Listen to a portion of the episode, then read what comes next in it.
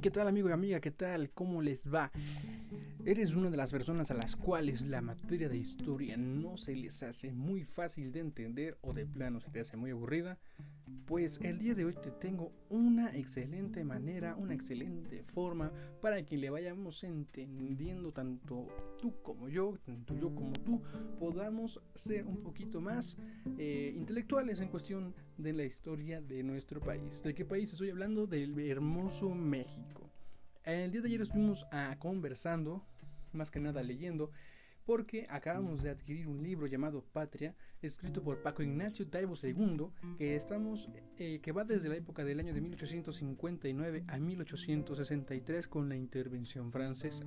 Para los que no han escuchado el podcast anterior, este es un libro eh, dividido en tomos, en tomo 1, tomo 2, tomo 3, y les hago la, nuevamente la repetición de que los tomos están eh, en el año de lo que es 1854-1858 con la revolución de Yutla y la guerra de reforma. El segundo tomo es este con el que vamos a empezar, que es la intervención francesa, que va del año de 1859 a 1863 y terminamos con el de 1864 a 1867 con el título de la caída del imperio. El día de ayer estábamos leyendo el primer capítulo de este libro que va o data desde la persona de Ignacio Zaragoza. Ignacio Zaragoza, eh, estábamos hablando ayer que era un tipo eh, espectacular, cuestiones heroicas, todos tenían respeto, transmitía seguridad, él era bueno con los niños, y bueno con, la, con, los, con las madres de los niños, pero el día de hoy no vamos a hablar lo que ya saben las personas que escucharon ayer. Pues bueno, como saben, mi nombre es Juan Carlos Morales y el día de hoy vamos a estar hablando sobre patria. Patria, la gloria y el sueño que forjó una patria. Un muy, bonito eslogan con una excelente forma de escribir el título. Pero el día de eh, hoy vamos a hablar sobre los puntos en específico del capítulo 1 del libro Patria. Y vamos a iniciar que en el año de 1862, eh, para ser en específico en enero, el presidente Benito Juárez en ese entonces acepta que eh, Zaragoza deje la Secretaría de Guerra y se dirija al ejército de Oriente bajo el mando de José López Uraga.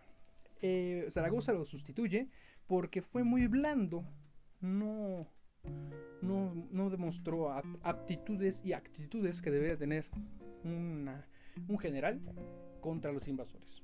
Nota, nota muy importante, esto es una eh, biografía explicada en puntos importantes por sucesión con información sobre Ignacio Zaragoza.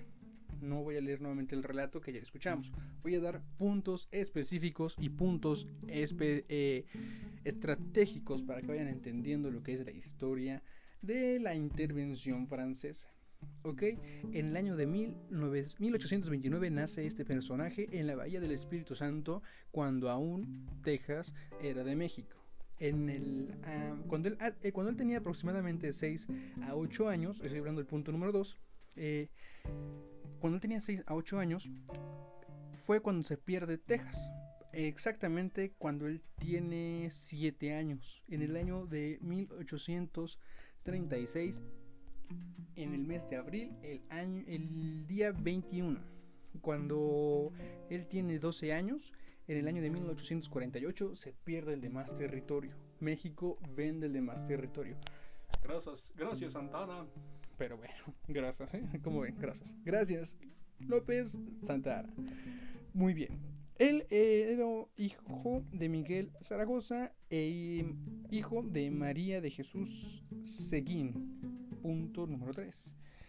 Eh, sugerimos que vayamos eh, hablando por puntos para no, perder, para no perdernos. Pero el, número, número, el punto número 4 es que tuvo una educación en Matamoros y Monterrey y un tiempo fue seminarista y uno de los personajes que se adquieren en esta historia es Guillermo Prieto, en el cual añade que él fue sastre por un tiempo remoto. Punto número 5 él se incorpora al ejército a los 17 años en el año de 1846 para pelear contra los gringos. Y no lo aceptan, ya saben, cuestiones de, de elegir, de, dedazo. Por lo cual este, el caos no lo aceptan por todo eso. Siete años después, él ingresa a la Guardia Nacional como sargento y en el año de 1853 lo ascienden a capitán. Cuando él entra, después de siete años, en lo que había comentado, es el año de 1853, va que va. Y en el número en el punto número 6 él se hace novio de la hermana de un compañero llamada Rafaela Padilla, alias Blanca.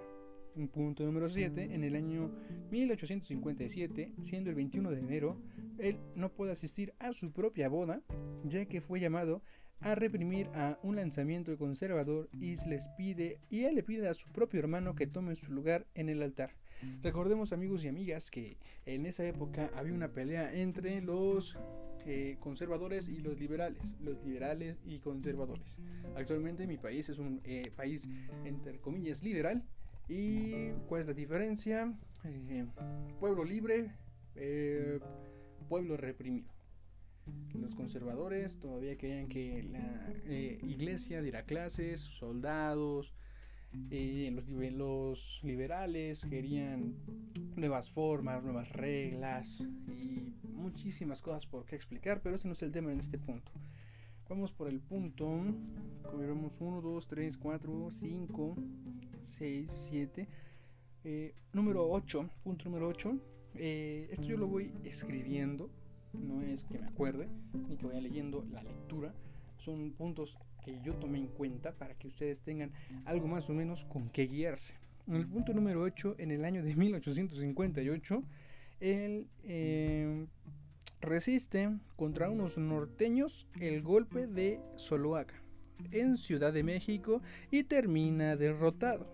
Lastimosamente, él termina derrotado y él marcha hacia el norte defendiendo la constitución del año de 1857 y la reforma. Tiene una larga eh, carrera hasta la batalla de Calpulalpa, que con esta le dan el grado de general. Gracias a la victoria de esta, él asciende al famoso rango de general. Bueno, ah, vamos a los puntos eh, que se me hacen los más importantes en la lectura, porque eh, él quería algo muy bueno en México. Es los puntos más ¿cómo decirlo? Para que no, no suene tan, tan bien, tan mal, algo regular, los cuales hacen a un nacionalista hijo de México. Así es, esa sería mi frase, los puntos los cuales hacen a un nacionalista hijo de México. Bueno, Zaragoza tenía una muy mala ortografía, tanto así que escribía Ignacio con Y y no con I latina. Y bueno, él también tuvo una pequeña rebelión en torno a la vestimenta. ¿Por qué? ¿Por qué digo esto? Porque la cuestión del régimen anterior hacía que sus, soldados, en ese caso Santana, eh, se vestía con plumas de aves exóticas, eh, botones de oro, trajes de finas telas. Él era un rebelde e hizo una rebelión con su vestimenta, ya que vestía un traje gris, normal, y sin alzar el, las miradas y los famosos chismes, los famosos chismes, de que solamente por ser general tiene que tener un mejor trato. Él era del pueblo y para el pueblo. Tanto así era que hay una frase en el libro que dice el general del pueblo que le gustaba al pueblo. Muy difícil de ver en esa época por muchísimas cosas anteriores. Para el punto número 13, ah, ok, dice que a los ojerosos de broma les decían traes los anteojos de Zaragoza. Algo eh, picarón, algo en cuestión de guasa, porque él en la historia que ayer leímos decía que él tenía unos anteojitos chiquititos, eh, no daba la impresión de ser general, más en cambio daba la impresión de ser un ayudante de abogado. Imagínense, tanto así era la impresión que daba él. Él tiene dos hijos, bueno, en, total tiene tres, dos de ellos fallecen, varones, eh, que sus nombres eran Ignacio, que nace en el año de 1858, Ignacio Estanislao, que tiempo después nace, pero solamente tuvo 8 meses de vida. En el año de 1860 nace su primera hija, Rafaela, toma el mismo nombre de su madre, la cual, eh, madre de Rafaela y esposa de Zaragoza, muere en el 13 de enero de 1862 y lo único que recibe este amigo Zaragoza es una carta, una parca nota en la cual decía que se le había hecho un apoyo en el entierro de su esposa. Con todo esto, eh, todas las presiones que tenía él, intentó abrir una escuela de formación para oficiales del ejército bajo el mando del general José Justo Álvarez. Y bueno, trató de crear un cuerpo médico y un estado mayor general. Eh, cuando él pidió este, este, pues, apoyo, exactamente, esa es la palabra, esa es la palabra exacta. Cuando él trata de pedir un apoyo, nunca llega el dinero. ¿Por qué se hace secretario general? Ya que eh, ayudó a una crisis entre Juárez, si no me equivoco, fue una crisis que ayudó a controlar entre Juárez y también contra González Ortega. Ahí toma el mando de eh, secretario de la guerra en el año de 1861 y pasando el 10 de mayo de 1861, él hace una propuesta del famoso servicio militar y colegios militares con escuelas facultativas. Bueno, actualmente en lo que es un país, los chicos jóvenes de 18 años tienen que hacer un servicio militar y actualmente las mujeres también pueden hacerlo sin ningún impedimento.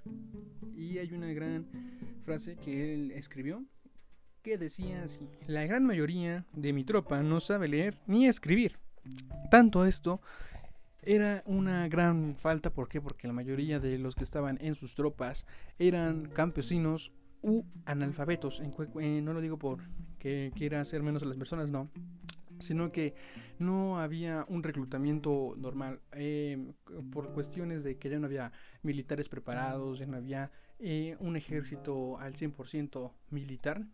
Pedían apoyo a las personas de campo, pedían apoyo a hijos y a padres de familia para que pudiesen ayudar en el cuerpo militar. Y bueno, él tenía eh, un vicio en los juegos de azar y el alcohol. Desde, dice esta gran historia que cuando él no estaba en servicio, él se iba y dedicaba su tiempo en eso. Obviamente, como lo dije desde ayer, es humano, tenemos ventajas y desventajas, algunos tenemos puntos fuertes, puntos débiles, pero como todo humano, se le perdona. Gracias, Juan, este, gracias Zaragoza por ese 5 de mayo. Y con esto amigos concluimos el día de hoy. ¿Por qué? Porque nada más hicimos la, el, sí, el retomo de puntos importantes de esta gran historia, de este gran personaje y de este gran libro, que es Patria de Paco Ignacio Taibo II. Bueno, pues recuerden, mi nombre es Juan Carlos Morales y vamos a estar eh, contando y leyendo esta historia a través de esta, esta plataforma, desde de Anchor. Y no olviden escuchar este podcast y nuevamente les recuerdo, mi nombre es Juan Carlos Morales y hasta la próxima.